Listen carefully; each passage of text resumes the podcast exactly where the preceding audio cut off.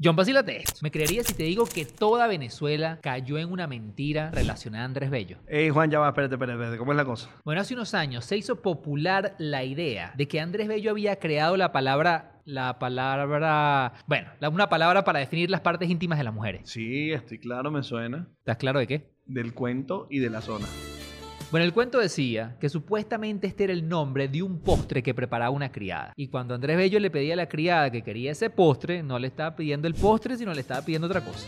Resulta que un pocotón de páginas dicen que este cuento salió del libro La historia de nuestros próceres, de José Agustín Catalá. Pero por más que nos guste esta historia y sea divertida, ya mucha gente la ha desmentido. ¿Quiere decir, Juan, que ese es otro cuento entonces? No, es que el libro ni siquiera existe. Pero la historia es tan buena que la gente siguió contándola. Esto es como otro chisme histórico, otro fake news histórico. Mira, yo te digo algo, es de esos chismes que entretienen.